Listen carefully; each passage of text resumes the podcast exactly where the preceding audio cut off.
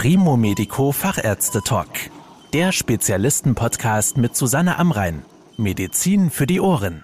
Die Schädelbasis ist die untere knöcherne Begrenzung unseres Schädels. Wenn in diesem Bereich Tumore entstehen, kann ihr Wachstum Hirngewebe, Nerven oder auch Blutgefäße bedrängen. Wie gefährlich Schädelbasistumore sind und wie sie am besten behandelt werden, darüber spreche ich heute mit Professor Makoto Nakamura.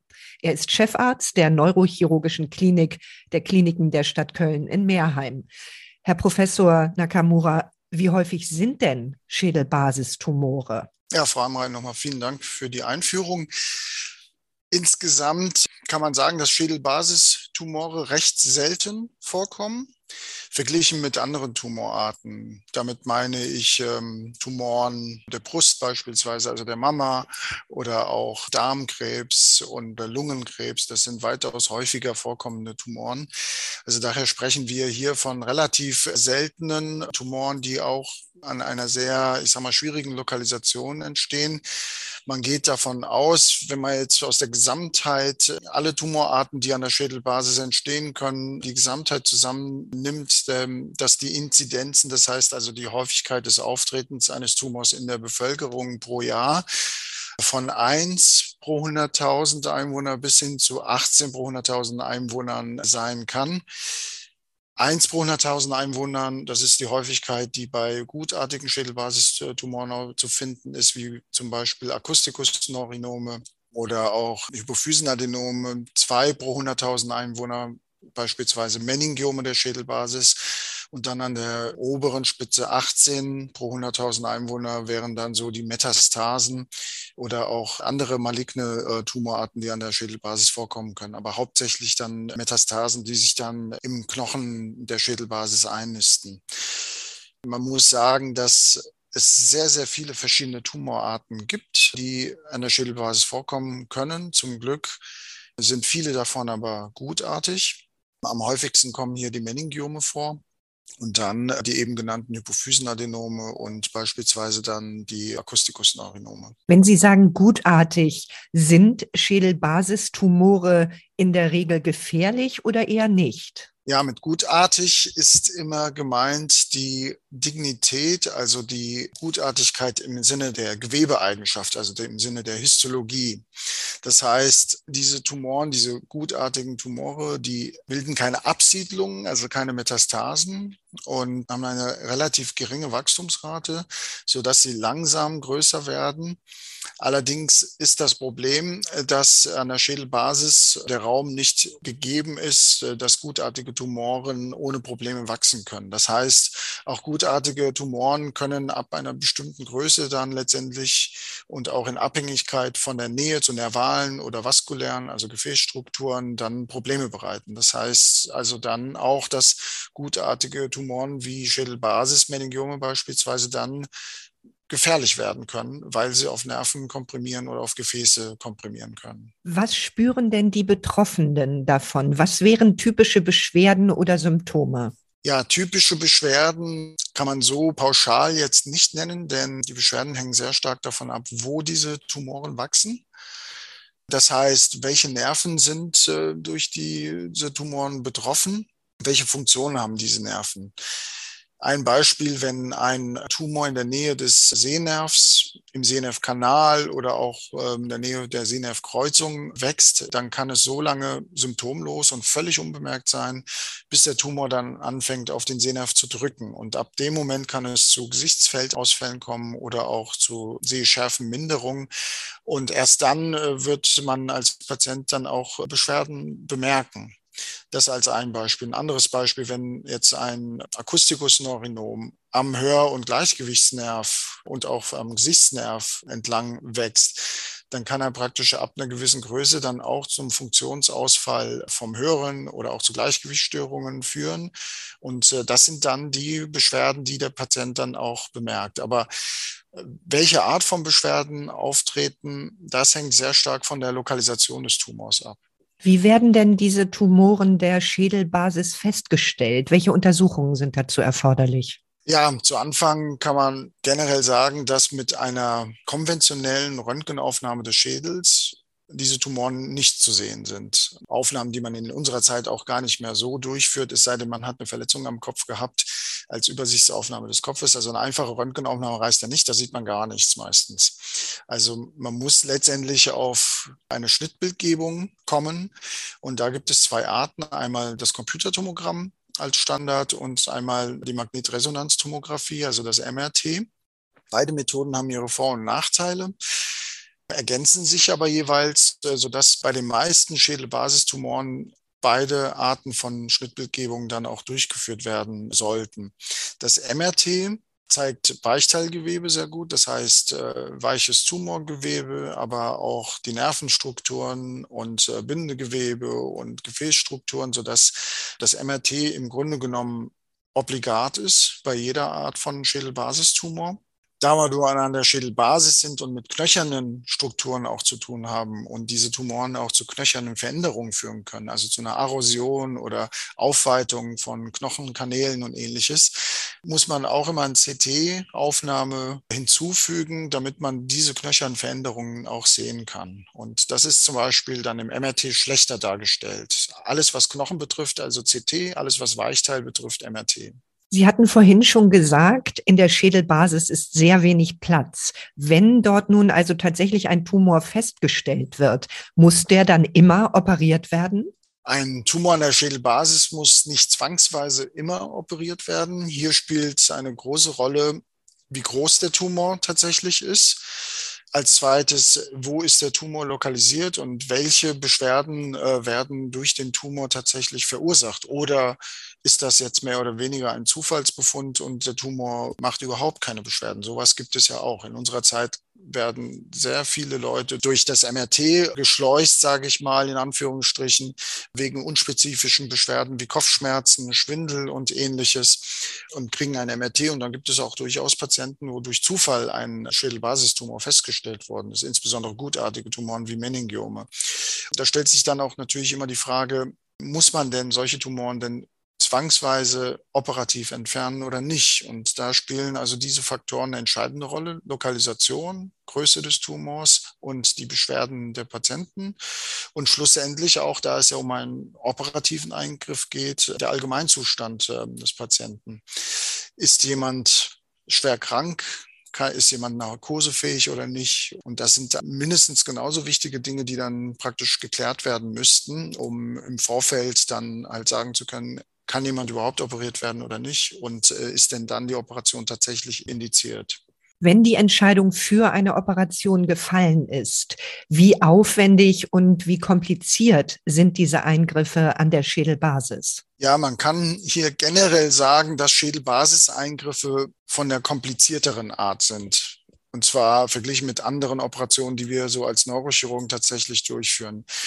Das liegt daran, dass die Schädelbasis schwer erreichbar ist, egal aus welcher Richtung man kommt. Es ist ein Bereich, der tief unterhalb des Gehirns äh, liegt. Das heißt, der Zugangsweg an sich, der operative Zugangsweg dorthin ist schon sehr, sehr anspruchsvoll und ein Kapitel für sich, das praktisch von Neurochirurgen erlernt werden muss.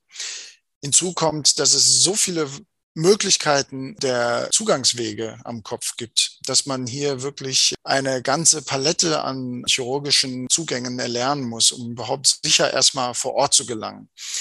Und dann, wenn man vor Ort gelangt ist, dann kommt die eigentliche Tumorresektion, Tumorentfernung, wobei man dann auf ganz delikate Strukturen wie Hirnnerven, Gefäßstrukturen und andere ähm, aufpassen muss, die nicht verletzen darf. Das ist also dann die zweite große Herausforderung. Und als drittes damit ist noch nicht alles getan. Man muss ja auch den Rückzug sozusagen antreten. Das heißt, man kann nicht einfach jetzt ähm, den Tumor entfernen und sagen, so, die OP ist vorbei, wir machen einfach mal außen die Hülle zu. Man muss an der Schädelbasis bedenken, dass es hier Risiken gibt wie Nervenwasserfisteln etc. Das heißt, wenn die Schädelbasis eröffnet ist und sehr viel Knochen auch abgetragen werden muss und ähm, die Nervenhaut breit eröffnet werden muss, dann muss alles ordentlich verschlossen werden. Das ist also nochmal ein dritter Schritt, der sehr, sehr wichtig ist und auch sehr stark dazu beiträgt, ob eine OP erfolgreich ist oder nicht. All dies zusammengenommen sind das wirklich sehr, sehr komplizierte Eingriffe. Es gibt Nuancen bei diesen Eingriffen von extrem kompliziert und risikobehaftet bis zu überschaubar von der Komplexität und mit äh, wirklich äh, niedrigen Risiken. Dies hängt dann auch sehr stark davon ab, wo der Tumor gewachsen ist und ähm, ja, wie groß letztendlich auch der Tumor dann zur Operation ist. Nun hat sich ja viel getan, gerade in Bezug auf die Operationssicherheit. Es wird viel endoskopisch operiert durch kleine Zugänge. Es gibt neurochirurgische Überwachungsmethoden. Es gibt eine computerassistierte Navigation. Wie viel von dieser Technik nutzen Sie denn bei diesen komplizierten Schädelbasisoperationen? Ja, wir benutzen im Grunde genommen bei jeder Schädelbasisoperation diese Techniken. Die computer-assistierte Navigation ist mittlerweile äh, Standard in allen neurochirurgischen Kliniken und ist insbesondere bei Schädelbasiseingriffen dann auch sehr hilfreich, ähm, wenn man unübersichtliche anatomische Strukturen hat ähm, und ähm, dann noch als zusätzliche Hilfe, die mit der Navigation sich im Grunde genommen an der Schädelbasis orientieren kann. Die Überwachungsmethoden wie das intraoperative Neuromonitoring kommt immer zum Tragen, wenn Hirnnerven beteiligt sind, was ja sehr, sehr häufig der Fall ist. Wir können so ziemlich alle Hirnnerven bis auf den Riechnerv können wir ableiten. Und das heißt, während der Operation elektrophysiologisch den Nerv messen und dann Potenziale ableiten, die dann praktisch online überwacht werden. Und in dem Moment, wo sich Nervenpotenziale ändern, kann der Operateur die Operationstechnik entsprechend anpassen. Und dies alles dient dazu, um den Nerv, um den man präpariert, äh, letztendlich zu schonen. Also man hat auch dadurch eine sehr gute funktionelle Live-Überwachung im Grunde genommen bei der Operation. Und ähm, das ist eine Methodik, die wir praktisch äh, bei jeder Schädelbasisoperation anwenden. Wir haben mittlerweile sehr, sehr viele Möglichkeiten, hier während der Operation die Sicherheit der Operation letztendlich zu erhöhen.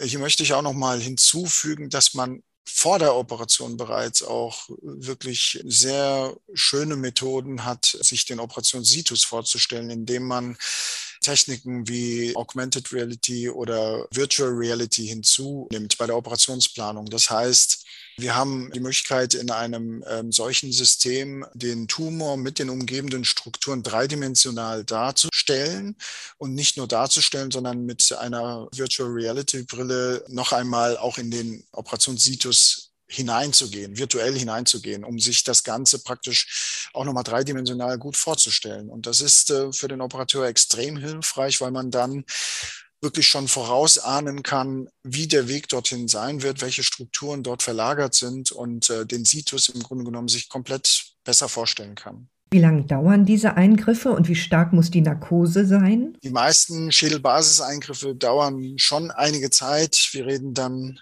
von einer Zeitdauer von zwei Stunden bis sogar bei sehr, sehr aufwendigen Eingriffen zehn, zwölf Stunden und länger. Das ist äh, aufgrund der Komplexität des Eingriffes bedingt. Die Feinarbeit, die praktisch dann auch unter dem Mikroskop dann erfolgen muss, die braucht seine Zeit. Daher muss man meistens davon ausgehen, dass man wirklich genug Zeit haben muss, um diese Eingriffe dann erfolgreich durchführen zu können.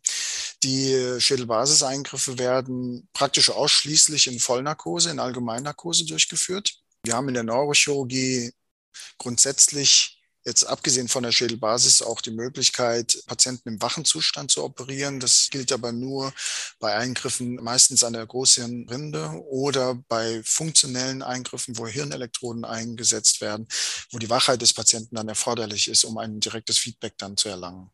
Und gelingt es bei diesen Eingriffen häufig, den gesamten Tumor zu entfernen oder müssen Sie zum Teil auch Tumorreste im Kopf belassen, um zum Beispiel diese empfindlichen Nervenstrukturen nicht zu schädigen? Ja, die Radikalität der Tumorentfernung oder die Vollständigkeit der Tumorentfernung, die hängt auch sehr stark davon ab, um was es sich für einen Tumor handelt wie groß der Tumor ist und welche Nerven letztendlich schon verlagert oder auch infiltriert sind wenn wir einen gutartigen, kleinen bis mittelgroßen Tumor haben, wie beispielsweise ein Meningiom, das an der Schädelbasis in einer günstigeren Lokalisation liegt, wie beispielsweise in der vorderen Schädelgrube, mittleren Schädelgrube, die Nerven nicht zu sehr umwachsen sind oder infiltriert sind, dann gelingt es meistens, den Tumor komplett zu entfernen.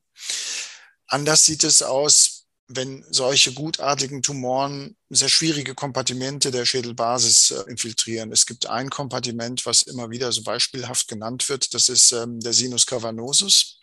Es ist ein zentrales Kompartiment an der Schädelbasis, wo Gefäße und mehrere Nerven in einem venösen Geflecht sozusagen ähm, durchlaufen. Und das ist also ein Areal, wo man nicht den Tumor komplett entfernen kann und auch nicht entfernen sollte, weil sonst äh, massive Nervenschäden auftreten. Wenn solche Areale betroffen sind, dann wird von vornherein die Operation so geplant, dass dieser Bereich bei der Operation ausgelassen wird, also bewusst ein Rest dann auch äh, stehen bleibt. Denn dieser Rest kann dann auch anderweitig nicht operativ durchaus gut behandelt werden. Wie gut sind denn die Heilungschancen bei diesen Eingriffen an der Schädelbasis? Ja, insgesamt sind die Heilungschancen deutlich besser geworden im Vergleich zu vor 10 oder 20 Jahren. Das liegt daran, dass es bessere Techniken der Tumorresektion äh, gibt, angefangen von der Vorbereitung bis hin zur Visualisierung und dann aber letztendlich auch bessere Techniken, um Schädelbasisabdeckungen, Abdichtungen und ähnliches ähm, durchzuführen, sodass wir bei den meisten Tumorarten guten Gewissens eine Operation mit einer sehr guten Erfolgschance bieten können.